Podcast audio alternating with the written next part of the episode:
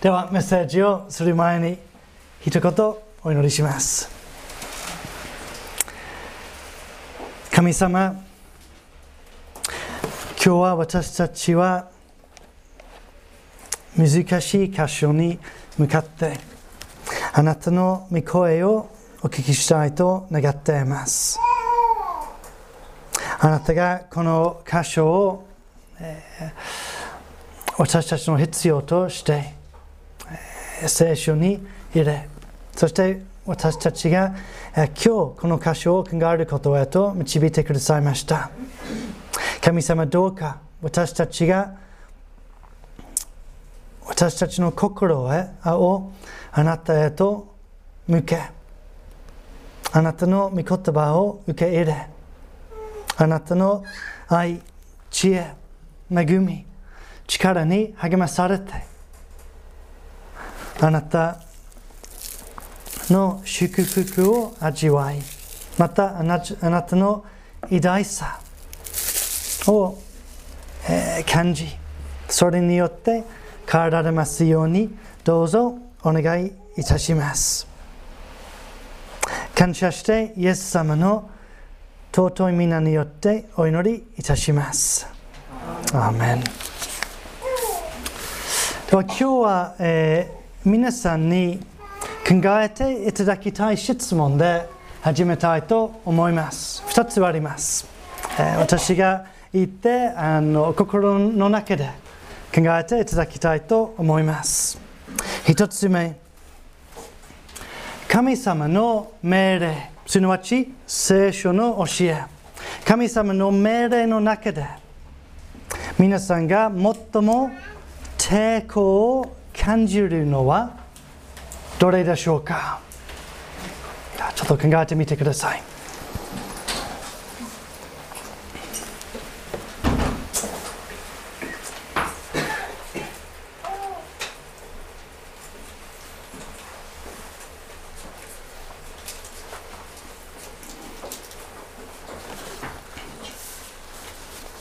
じゃあもう一つ出します。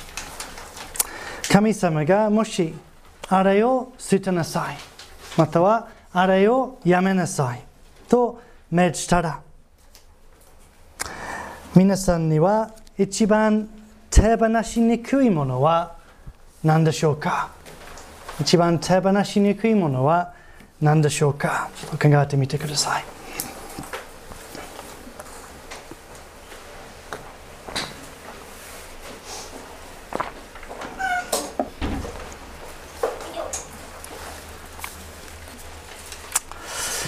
では今日の箇所のアブラハムですけれどもアブラハムにとってその一番手放しにくいものは長く彼らが彼が長く待ち望み深く愛した約束の子であるイサクでしょう。でも2節に神様はなんとアブラハムにこうおっしゃられます。あなたの子、あなたの愛している一人子イサクを連れて、モリアの地に行きなさい。そして私があなたに示す一つの山の上で、全焼の生贄として、イサクを私に捧げなさい。どうして神様がそういうふうに命じたかを考える前に、ちょっとアブラハムの気持ちをこの歌詞の流れからえー、感じ取りたいと思います。じゃあもう一度2節をご覧ください。神様は言葉を重ねて、アブラハムにとってのイサクの尊さを、えー、強調しますね。あなたの子、あなたの愛している一人子、そう言った上で、全書の生贄として捧げなさいと、えー、仰せられました。アブラハムはどういう気持ちでしょうか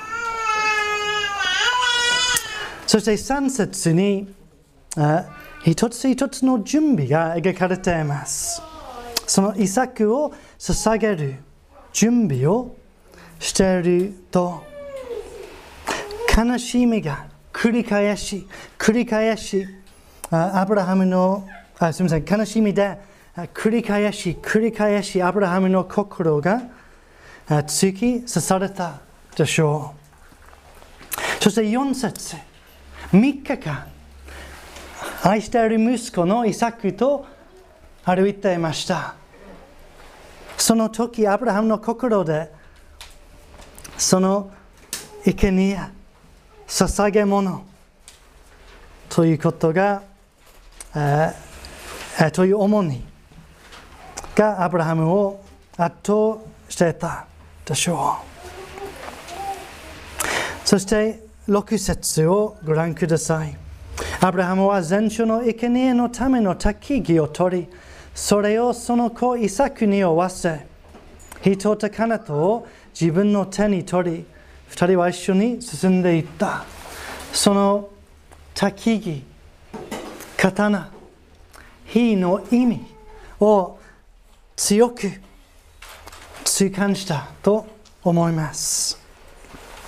そして7節イサクはアブラハムにお父さんという。その一言でアブラハムの心はどのように悲しんだでしょうか？その悲しみに胸が冷まったではないかと思います。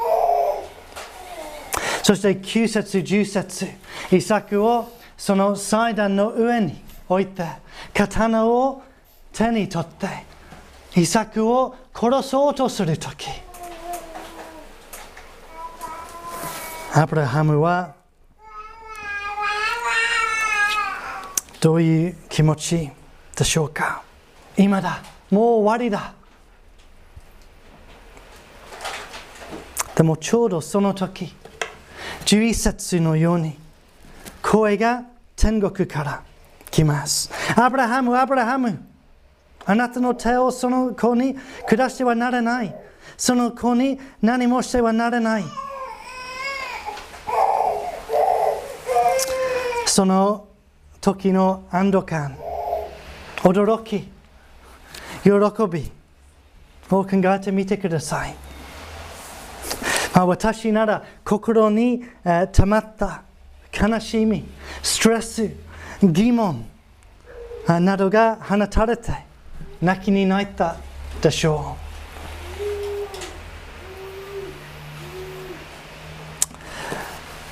うではそのアブラハムにどうして神様がこの命令をしたでしょうか？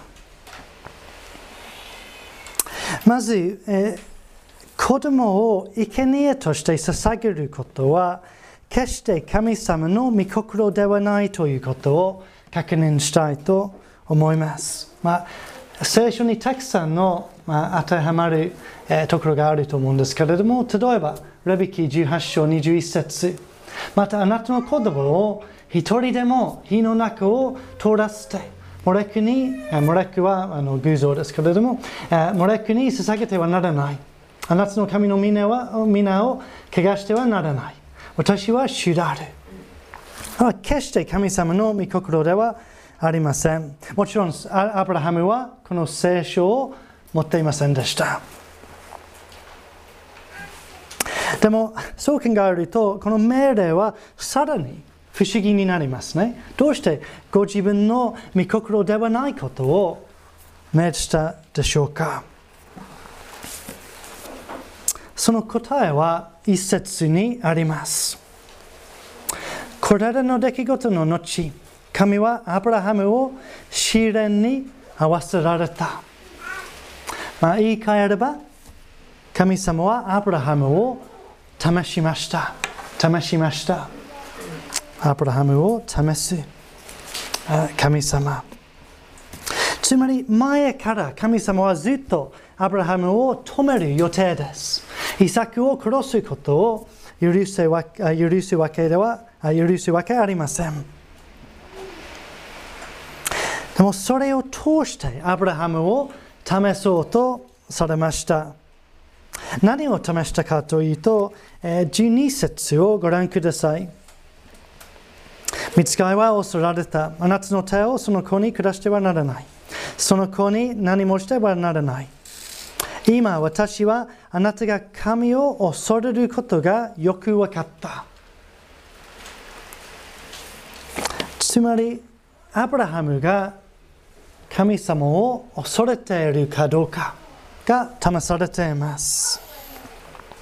この神様を恐れるという概念は、まあ、聖書で幅広い意味があってとても深いものですけれども今ちょっと簡単に、えー、考えてみたいと思います神様を恐れることは神様は怖い怖いということではありません神様を恐れることはまず神様の偉大さを求めること。神様の偉大さを、えー、認めること。つまり、創造者として、主権者としての神様の清さ、力、正義、権威などを認めることです。あの距離ちょうど距離問答と同じようにですね、えー、神はその存在、知恵、力、生成、義、美しい誠において無限、永遠、不変の霊です。それから神様を敬い、神様を第一にし、その言葉に従うことです。神様は私に私を命じる権威があると認めることです。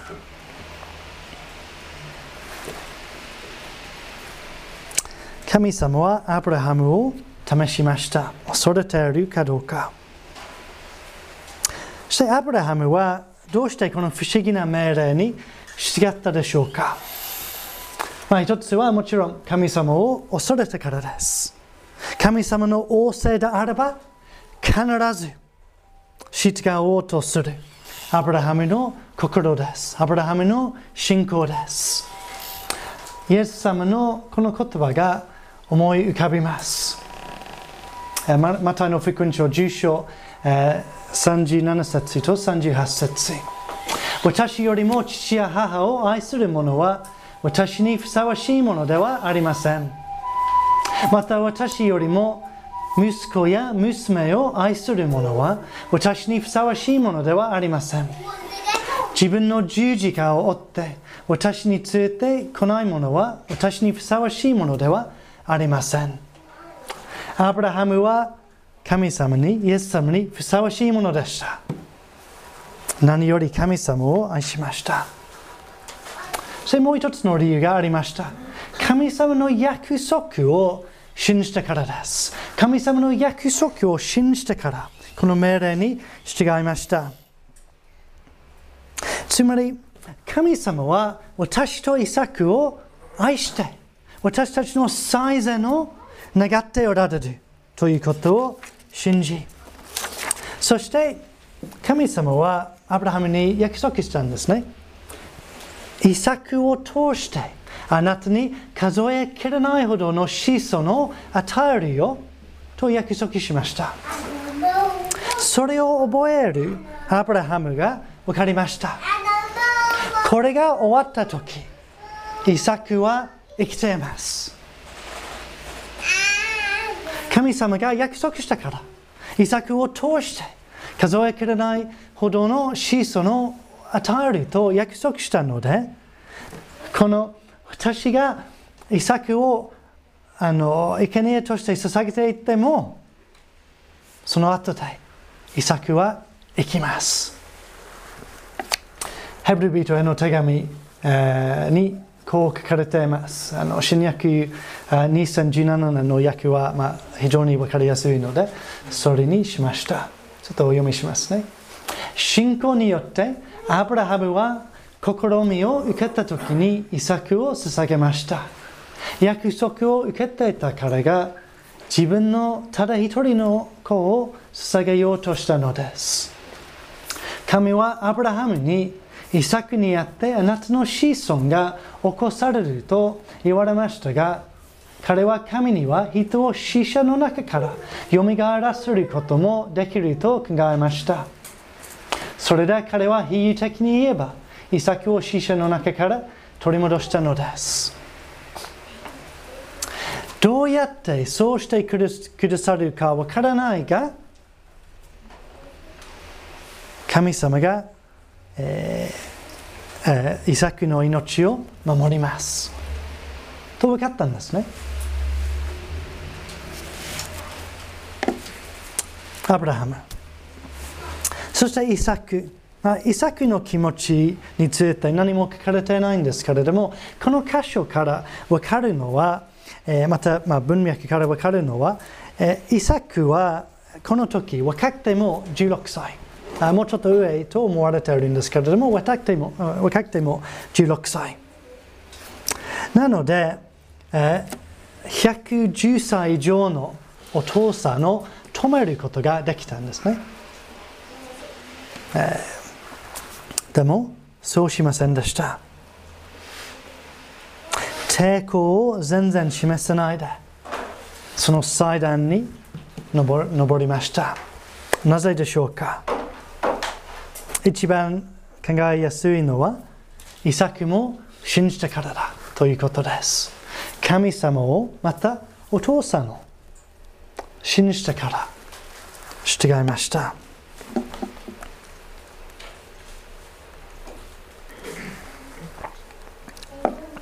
アブラハム、イサクは神様を恐れました。なので、この命令にも従うことができました。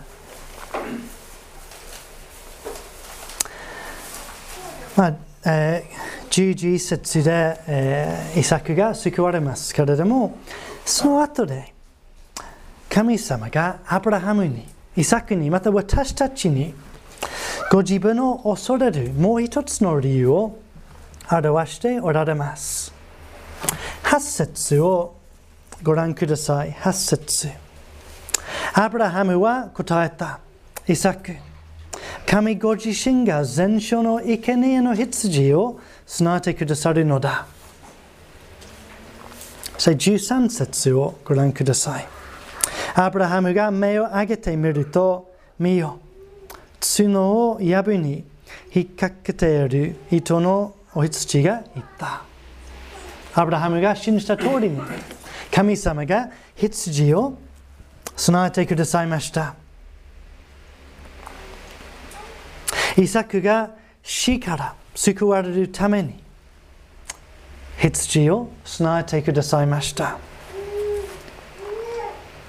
皆さんがご存知のように私たち人間は自分の罪のために当然死ななければなりません。使徒パウロがローマ人への手紙6章23節にこう書きました。罪から来る報酬は死です。これは肉体的な死だけではなくて、霊的で永遠の死をも指します。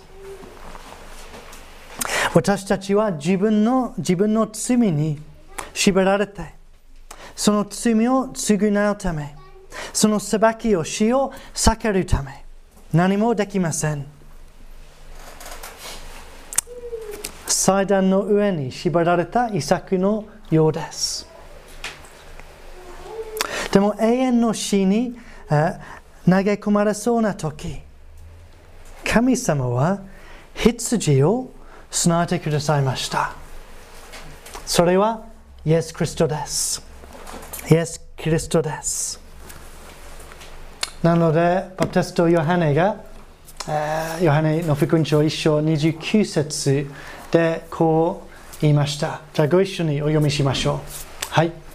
ヨハネは自分の方にイエスが来られるのを見ていた。見よ世の罪を取り除く神の子羊。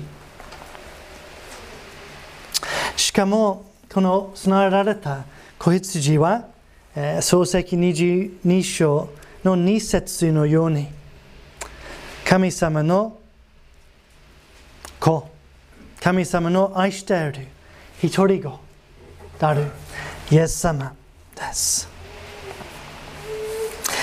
また12節のように神様は自分の子自分の一人子さえ惜しめないで私たちを愛してくださっています。あの先ほどアブラハムの気持ちを考えたんですけれどもなおさら神様がイエス様を生贄として捧げ物として送ってくださったこと送ってくださった時の神様の気持ちは深かったでしょうそれはこの2つの聖句で現れると表されていると思いますじゃあこの2つをご一緒に読みましょうまずローマ人の手紙5章の8節はいしかし私たちがまだ罪人だった時キリストが私たちのために死んでくださったことにより神は私たちに対するご自身の愛を明らかにしておられます。それから有名なヨハネの福音書3章16節。はい。神は実にその一人がをお与えになったほどに世を愛された。それは御子を信じる者が一人として滅びることなく永遠の命を持つためである。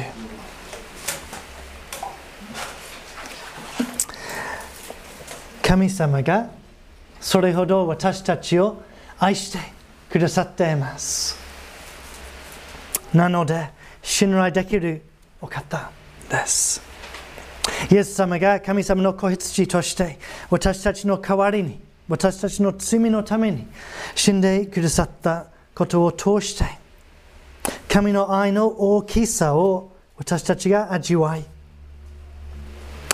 この神様を恐れこの神様に従うことの良さその恵みがわかると思いますそして救いのために信頼できるならすべてのために信頼できるとパウロが書きましたローマの8章32節私たちすべてのためにご自分の御子をさえ惜しまずに死に渡された方がどうして御子と一緒にすべてのものを私たちに恵んでくださらないことがありましょう。まあ、胸きの言葉にもありました。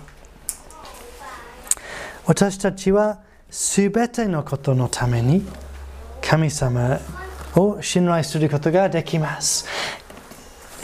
ご自分の一人子を私たちのために捧げてくださった神様なら私たちのすべての必要を与えてくださることを信じることができます。イエス様もそのようなことについて書きました話しました。だから神の国とその義を義とをまず第一に求めなさい。そうすればそれに加えてこれらのもの、それは全ての必要ですね。は全て与えられます。神様と一緒に歩む者は全ての必要をいただきます。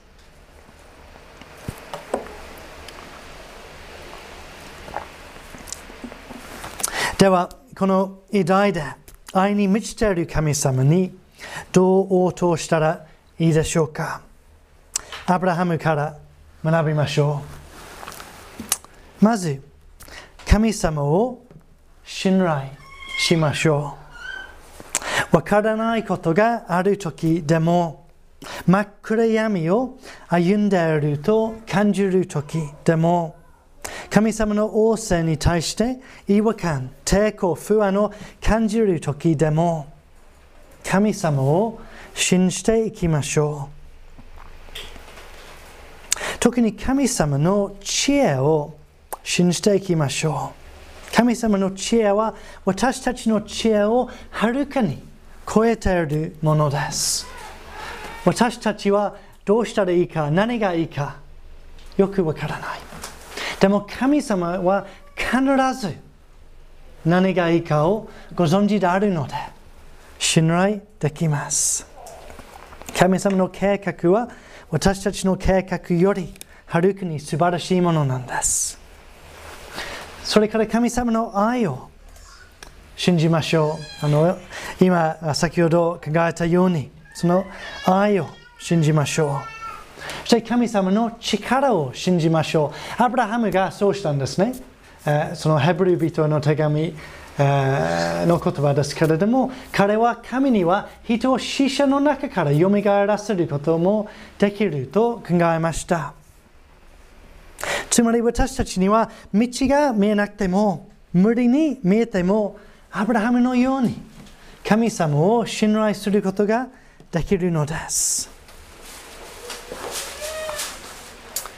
そして神様の約束。神様の約束を信じていきましょう。アブラハムの信仰の、まあ、強さはここにあると思います。神様の約束を覚えて信頼したことに。つまり神様は必ず仰せられる通りになさいます。また、アブラハムの生涯において、また、アブラハムの後の歴史において、それが証明されたんですね。100歳のアブラハム、90歳のサラに、子供が約束されました。そして、与えられました。約束通りに。じゃあアブラハムにこのカナンの地があなたの子孫に与えられます。イスラエルという国があのとても増えて数えきれないほどの人になると約束されたんですけれどもアブラハムが死んでからそれが、えー、叶いましたそその通りになりました。神様は必ずご自分の約束を守ります。なので私たちも聖書にある神様の約束を絶えず読んで理解しようとし暗記し反芻し話し合い歌ってそれに私たちの希望を見つけましょう。信仰について遠藤義信先生という神学者が、えー、こう書きました神の大いなる愛のことを覚え私たちの最善のお考えくださる神を思うときもはやなぜと問うことよりも信頼して喜んで命じられた通りに行うということへと関心が寄せられていくのは自然なことではないでしょうか。素晴らしいお言葉だと思います。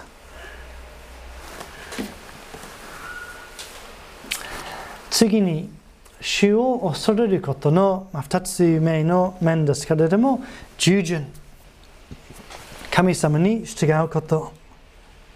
難しくてもやりたくないと感じていても訳がわからない命令であっても社会の風潮に逆らうことになっていても誰かに反対する反対される、えー、と恐れていても何か大切なものを失うことに、えー、なっていても生活人間関係を難しく、えー、していってもアブラハムのように神様に従っていきましょう神様の仰せであれば従う神様のためなら何でも捧げるという姿勢が求められています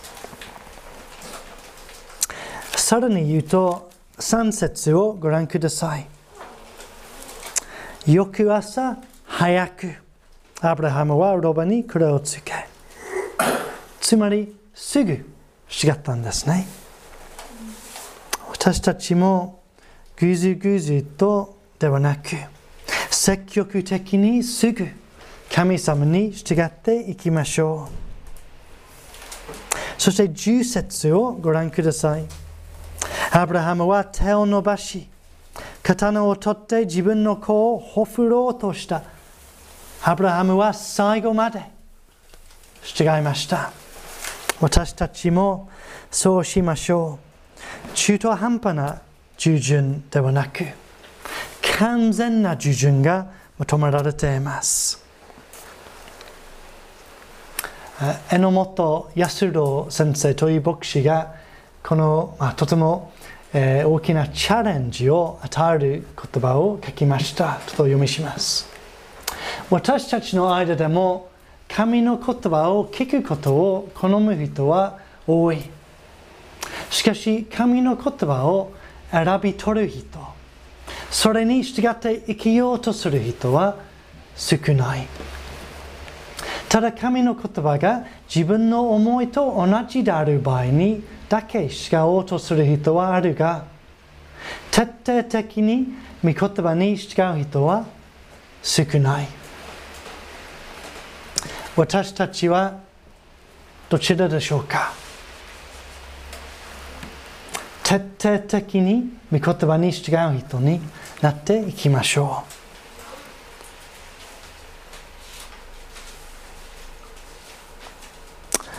う。では神様は私たちに何を命じておられるでしょうか、ま、それは簡単に言えば聖書が教えてくれるんですね。皆さん私たちはどのような態度をとって聖書を読みまたメッセージを聞いているでしょうか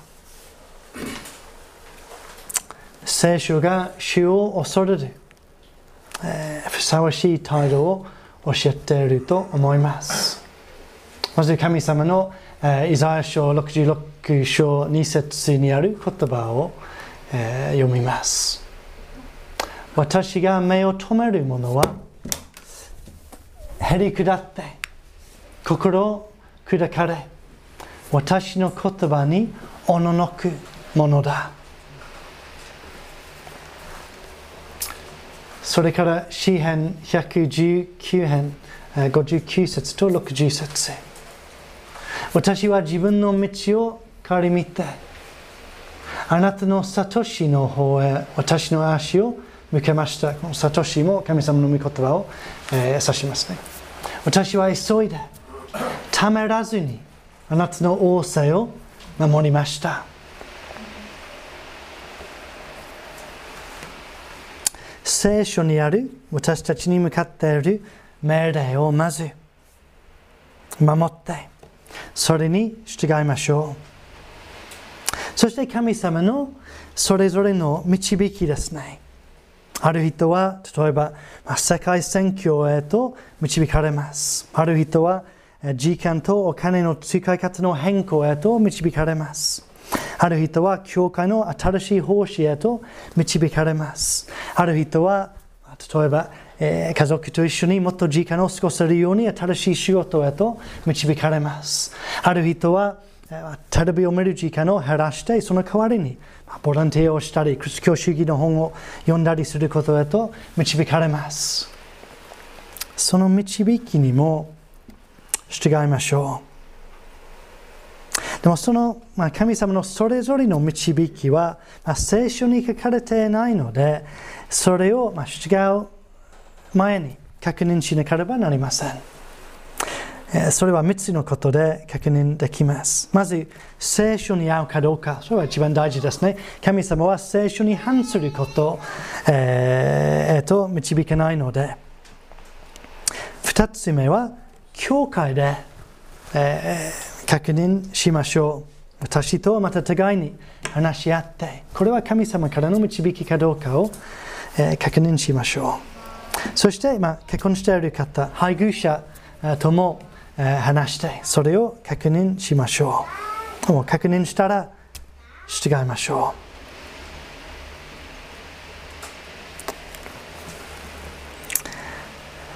う。皆さん、私たちには叱っていない神様の命令あるでしょうか？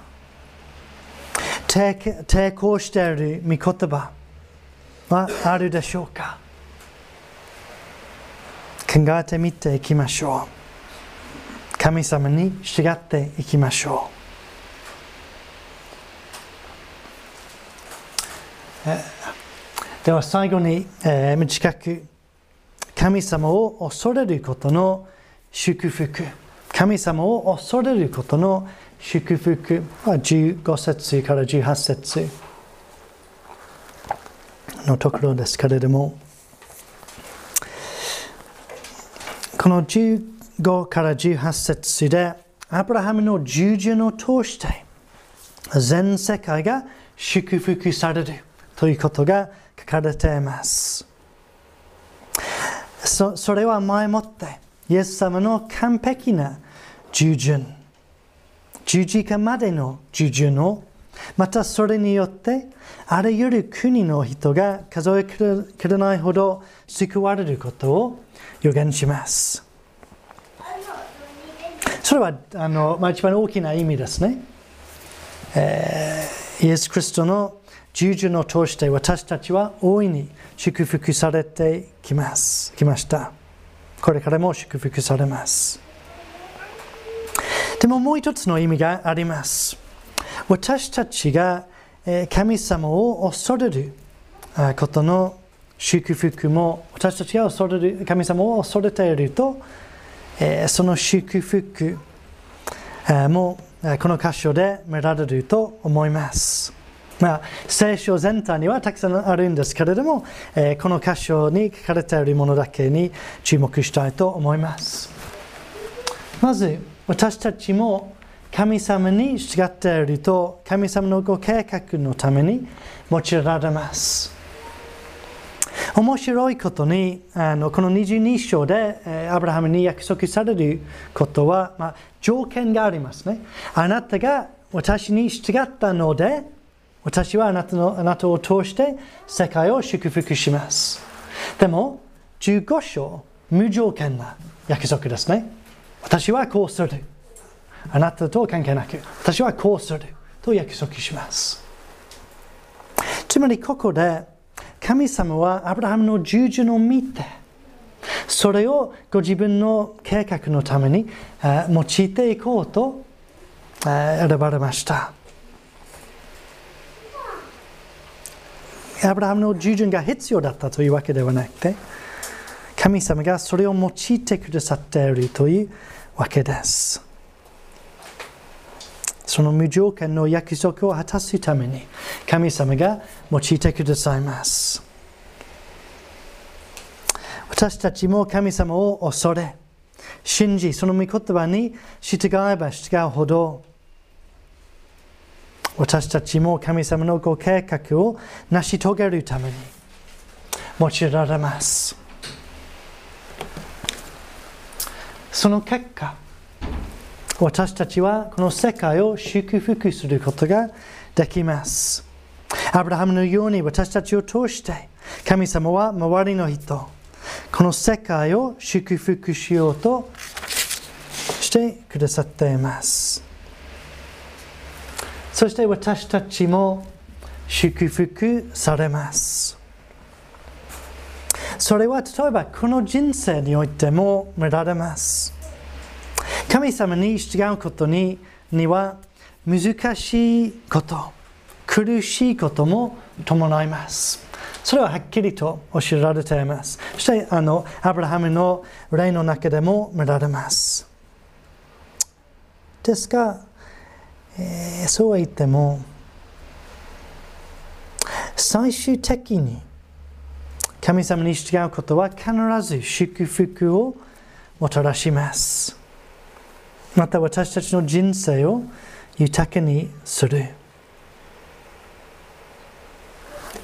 私は、まあ、よく言うんですけれども、イエス様と一緒の歩み、つまりクリスチャンの生活はいろんな点で、クリスチャンではない方の生活、人生より難しいが同時に豊かです。えーダビデがえー、こう書きました。詩編、えー、119編1節から5節。幸いなことよ。全く道を行く人々。主の見教えによって歩む人々。幸いなことよ。主の悟しを守り心を尽くして主を尋ね求める人々。誠に彼らは不正を行わず主の道を歩む。あなたは固く守るべき戒めを仰せ作られた。どうか私の道を固くしてください。あなたの掟を守るように。この人生。そして神様は私たちのために永遠の報いを備えてくださっています。ご自分を恐れて歩む人のためにそれが備えられます。私たちがこの人生で神様と一緒に歩んでいると最後の日神様に会うとこう言われます。またの福音書25章21節ですけれどもその主人は彼に言った。よくやった。良い忠実なしもべだ。あなたはわずかなものに忠実だったから。私はあなたにたくさんのものを任せよう。主人の喜びを共に喜んでくれ。神様の喜びを分かち合うことができます。皆さんアブラハムのように主を恐れ信じその御言葉に従って歩んでいきましょう。そのために主はすべての必要を与えてくださるのです。黙祷を持って応答の時を持ちたいと思います。